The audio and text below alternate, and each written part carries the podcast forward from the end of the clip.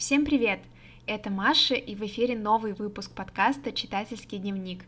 Здесь я рассказываю о книгах, которые читаю, делюсь своими мыслями, впечатлениями, а также советую что-то хорошее, чтобы почитать. Вы знаете, еще до того, как я начала вести книжный подкаст, я сталкивалась с проблемой, что о хороших книгах не так уж много где пишут, а если пишут, то в основном об одних и тех же. И вот в какой-то момент мне повезло узнать, что моя знакомая Катя ведет телеграм-канал, который называется «Пару страниц перед сном». У Кати авторский книжный блог, и она пишет только про те книги, которые читала сама. Мне очень нравятся ее обзоры тем, что они подробные, она рассматривает каждую книгу с нескольких сторон, и у нее уже довольно много записей. Я уверена, что если вы перейдете по ссылке в описании, вы откроете для себя много новых интересных книжек. Ну а я сегодня хочу рассказать вам про не совсем обычную для меня книгу. Это книга об этикете которую написали один финский писатель и еще один финский журналист и критик. Их зовут Ари Турунин и Маркус Партанин. Книга называется «Только после вас. Всемирная история хороших манер». И там они рассказывают историю обычаев, которые мы сейчас считаем проявлением максимальной, ну или даже просто обычной вежливости – и вот они рассказывают, как эти обычаи у нас вообще появились и почему они традиционно считаются правильными. Честно, если бы эта книга не попалась мне на глаза просто так, вряд ли я бы когда-то задумалась о том, что у наших традиций есть какие-то корни, и не всегда они такие уж для нас очевидные. К примеру, обычай пропускать вперед даму идет к нам от средневековых рыцарей, которые опасались стать жертвами вооруженных врагов, которые затаились где-нибудь э, в темных, запутанных коридорах замка. Поэтому было принято пропускать вперед женщину, чтобы, если что, рыцари не пострадали. Не знаю, как вы, я после этого стала думать о рыцарях чуточку хуже. Вообще интересно на самом деле задуматься, откуда у нас пошли вот эти социальные нормы. Дело в том, что человек вообще само по себе существо социальное, общественное, и практически как только мы рождаемся и до самой нашей смерти мы находимся в окружении себе подобных. Для нас очень важно сохранять связи с нашим сообществом. И поэтому, в том числе, для нас более убедительным обычно служит то, как человек выглядит и ведет себя, а не то, что он говорит. На подсознательном уровне человек больше доверяет своим инстинктам и какому-то, может быть, внутреннему чутью, Поэтому, если человек угрожает нам ножом и при этом говорит, что он нас любит, мы, конечно, скорее поверим в то, что он хочет причинить нам вред, а не в его слова. И в какой-то степени социальные нормы стали таким критерием, по которому можно было отделить своих от чужих. Те, кто поступал так же, как мы, автоматически становились своими. И таких правил необходимо было придерживаться, чтобы сохранять свой какой-то статус в обществе, такой кредит доверия. И поэтому в разное время, в разных местах нашей планеты существовали свои обычаи и традиции, которых нужно было придерживаться, если ты хотел оставаться и дальше членом общества. Вот так, собственно, появились какие-то социальные нормы и этикет книге несколько глав, и в каждой из них рассматривается какая-то одна социальная норма, и идут они от наиболее привычных э, к, так скажем, более обсуждаемым и даже, я бы сказала, более противоречивым темам, но об этом по порядку. Начнем с одного очень простого факта. Одно исследование показало, что когда людям задавали вопрос, каким они видят идеального лидера, большинство, то есть 64% респондентов, ответили, что он обязательно должен быть высоким.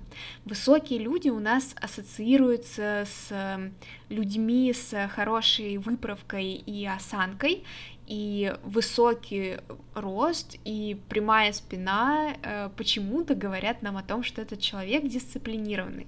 Еще в конце XIX века в Великобритании дурная осанка считалась признаком психических проблем и в особенности депрессии. Депрессия проявлялась как вялость и мышечная слабость. Это объясняли недостатком нервической энергии, то есть такому человеку не могли доверить управление чем-либо. По мнению американских психологов Грега Мюррея и Дэвида Шмидца, такое представление о высоких э, людях базируется на древнем обычае выбирать в вожаки наиболее физически сильных мужчин, которые при необходимости смогут защитить, э, так скажем, своих подданных и при необходимости смогут дать отпор врагам. Да и вообще высокий рост, э, широкие плечи, прямая спина всегда считаются атрибутом какой-то мужественности, властности, что ли. Я, к примеру, слышала очень много историй, когда мужчины не хотели, допустим, фотографироваться с более высокими женщинами или как-то старались выбирать для себя ракурсы, где они бы выглядели повыше может быть, я этого понять не могу, но вроде как люди, у которых рост выше среднего, чувствуют себя увереннее остальных. Следующая норма этикета касается приветствий и некоторых ритуалов, которые возникли в основном в средние века, и возникли они не по очень радужной причине, а просто потому, что люди друг другу не доверяли. Например, привычка приподнимать шляпу родилась из привычки снимать шлем то есть, когда э, рыцарь встречал кого-то, он снимал шлем в знак того, что не собирается нападать и хочет, чтобы к нему отнеслись так же. Затем это перешло на все правила обращения с головными уборами, и иногда это доходило до смешного, особенно в высших слоях общества. При дворе шляпу нужно было снимать, если слуга проносил мимо обед для короля. Обнажать голову также нужно было перед портретом монарха и даже в том случае, если правитель, например, присылал письмо, которое он подписал собственноручно.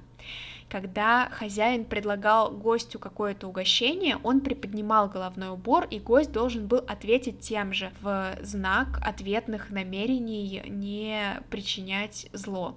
Рассказывали, что английский король Карл II который, кстати, был безупречным джентльменом, в присутствии королевы Франции брался за шляпу каждый раз, когда она хоть что-то произносила. То есть вы представляете, сколько раз нужно было ему приподнять головной убор. И каждый раз это считалось знаком глубокого почтения и уважения к женщине. Такие правила поведения были обычной предосторожностью против насилия. Также мы знаем сейчас, что рукопожатие в нашей культуре появилось тоже именно от того, что если человек собирается причинить тебе какой-то вред, он не станет протягивать тебе руку, в которой нет оружия. То же самое происходит, когда мы машем кому-то рукой, например. Обычно мы машем той рукой, в которой носили бы оружие, если бы собирались делать с человеком что-то противозаконное. Но когда мы машем открытой рукой, мы показываем, что в ней ничего нет, и это такой приветственный, э, очень дружелюбный знак. Кстати, я думала, что привычка чокаться на застольях тоже пошла из-за боязни, что тебя, например, отравят, и когда вы чокаетесь, э, нужно немножко переливать, так скажем, из своего бокала в бокалы остальных, и если отравитель захочет отравить конкретно вас, и, а он сидит с вами за одним столом, допустим, он не станет этого делать, но в книге есть глава и про это. Оказывается, изначально трапеза начиналась с жертвенного возлияния, то есть первый бокал нужно было отдать богам. Наполнив его, нужно было поднять его к небу, а затем выплеснуть часть на землю, потому что первые капли предназначались именно в жертву. И совершая таким образом жертвоприношение, человеку предписывалось стоять эта традиция осталась с нами до сих пор, то есть тот, кто произносит тост, обычно встает, а потом уже все поднимают бокалы. А вот уже, к примеру, в XII веке в Швеции было принято допустим, за здоровье короля или других важных персон выпивать стакан за один присест, а потом еще и ставить его дном вверх, доказывая, что за здоровье этого важного и всеми любимого человека выпито все до капли. И в целом, я думаю, что несложно поверить, что изначально поднятие бокалов преследовало только одну цель — это тотальное опьянение или соревнование, кто кого перепьет. Отказываться от алкоголя было очень неприлично. Возможно, современному человеку это покажется странным, но, скорее всего, вы помните, что исследования о вреде алкоголя не видели свет до какого, не знаю, 18, 19, 20 века, а понятие алкоголизма так вообще появилось э, в 1800 каких-то годах. До этого люди не задумывались о том, что потреблять такое количество алкоголя попросту вредно, потому что обычная вода из-за отсутствия качественных систем фильтрации была опасна. В средние века врачи даже прописывали дневную норму пива, которая в разных странах составляла от 8 до 15 литров. Ну, для сравнения, в некоторых странах э, даже за год э, люди потребляют не более 5-6 литров пива. Когда-то, если человек отказывался от алкогольного напитка и пытался улизнуть с вечеринки, его клеймили как труса и слабака. К сожалению, эта традиция до сих пор продолжается в некоторых сообществах, и связано это с тем, что люди не хотят иметь дело с теми, кто от них чем-то отличается, и они не могут довериться, не могут впустить в свой круг тех людей, которые не проходят так называемый обряд посвящения, то есть пока не докажут свою приверженность тем же ценностям, что и у группы людей. Также в этой книге меня очень порадовала глава, посвященная пуканью, как ни странно. Оказывается, в разные времена к этому было совершенно противоположное отношение. И, например, э, знаменитый Мартин Лютер, который критиковал церковь, откровенно писал о женщинах вине и современных нравах, обосновывал свою привычку пускать газы тем, что это превосходный способ отогнать дьявола. Ну, как же весело такое читать. А в другое поколение, например, пукать на людях считалось чем-то ужасно зазорным, и люди подвергались общественному осуждению за это. И на самом деле глава была довольно глубокой в антропологическом смысле, потому что там авторы размышляют о том, что по мере взросления с разнообразными физиологическими аспектами человеческой жизни все больше начинает связываться чувство стыда и страха. То есть люди не справляют общественную нужду друг перед другом, потому что их сдерживают как раз стыд и страх. Удовольствия, которые связаны с проявлениями физиологии, становятся все более интимными, поскольку с социальной точки зрения единственным приемлемым к этому отношением является отторжение и стыд. И когда человек взрослеет, это означает, что его естественные потребности задвигаются все дальше, в темный угол приватности. И если, например, ребенок не подчиняется таким общественным нормам, потому что, допустим, не испытывает стыда, его считают сложным, проблемным, а иногда даже больным или ненормальным. То есть нам потребовалось всего сколько? 500 лет, чтобы понять, что справлять свои нужды перед другими людьми — это как-то ненормально, и для этого необходимо уединяться.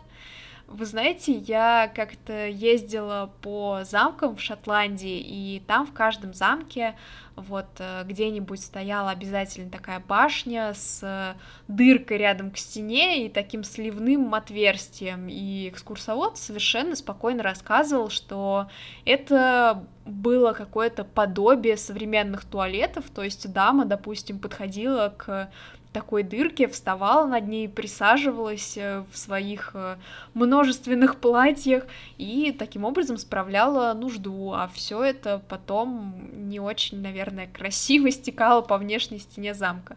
В общем, я рада, что я посетила эти замки в 21 веке, а не в каком-нибудь 16 потому что, честно признаюсь, я с моими нынешними нравами, привитыми мне уже в этом столетии, была бы, если честно, шокирована происходящим.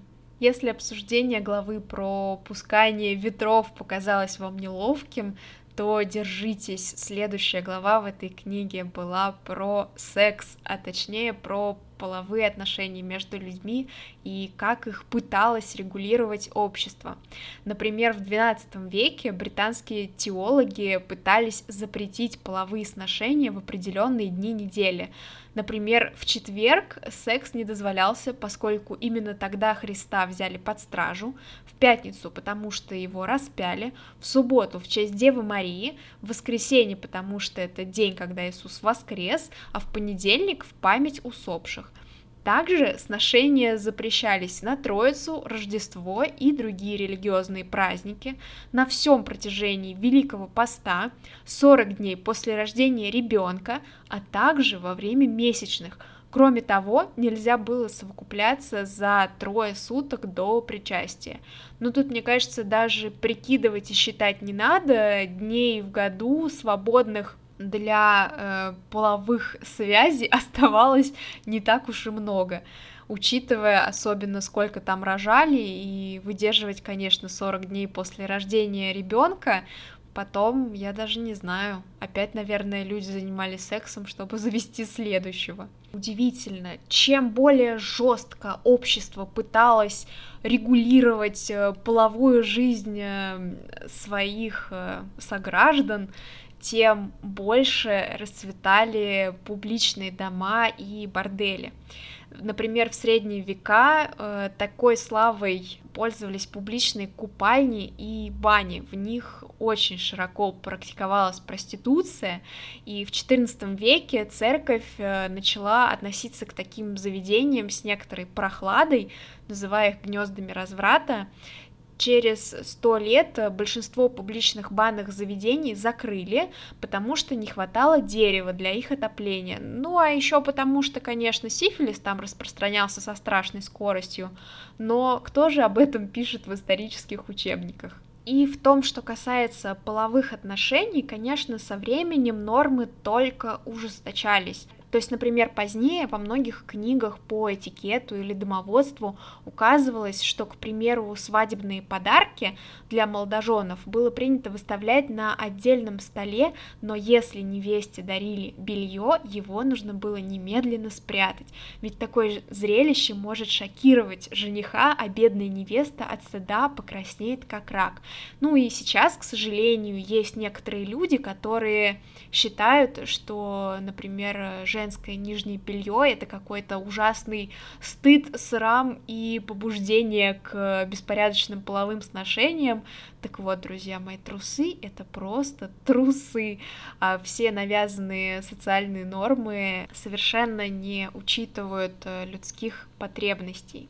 Казалось бы, прогресс не стоит на месте, общество движется вперед и развивается, но в то же время, примеру, в 1897 году выходит пособие, что необходимо знать молодому человеку, и там черным по белому написано, что сексом можно заниматься самое большее раз в неделю в темной комнате, не раздеваясь. Вот самим не смешно, и если верить всем этим справочникам по этикету, то наше представление о людях, э, допустим, викторианской эпохи будет очень ограниченным, потому что мы будем считать их такими совершенными пуританами. Но на самом деле то время, когда в Лондоне процветала викторианская эпоха, и люди, как мы считаем, были очень высоких, возвышенных нравов, именно в это время в Лондоне было зарегистрировано самое большое количество публичных домов. То есть в цивилизованных кругах и на публике секс был запретной темой, Однако во всем, что не документировалось, наблюдалась совершенно иная картина. Например, была женщина, которая писала пособие э, для таких замужних дам, и она даже давала советы относительно того, как хорошей жене стоит относиться к тому, что ее супруг проводит время в борделях. Ну, как бы это совершенно на уровне с теми статьями, которые мы сейчас можем прочитать в глянце, а что нужно делать женщине, чтобы от нее не сбежал муж. Да уж, тут можно сказать, что развитие общества не стоит на месте, но вместе с тем что-то остается неизменным. И даже когда люди начинают более открыто обсуждать хотя бы какую-то одну тему или одну социальную норму, то мы движемся к чему-то лучшему, возможно, к более светлому будущему, где люди смогут спокойно обсуждать друг с другом свои нужды.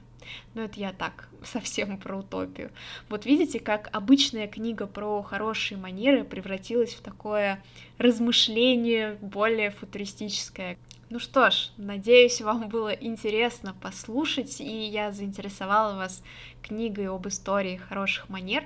Большое спасибо, что дослушали этот эпизод до конца.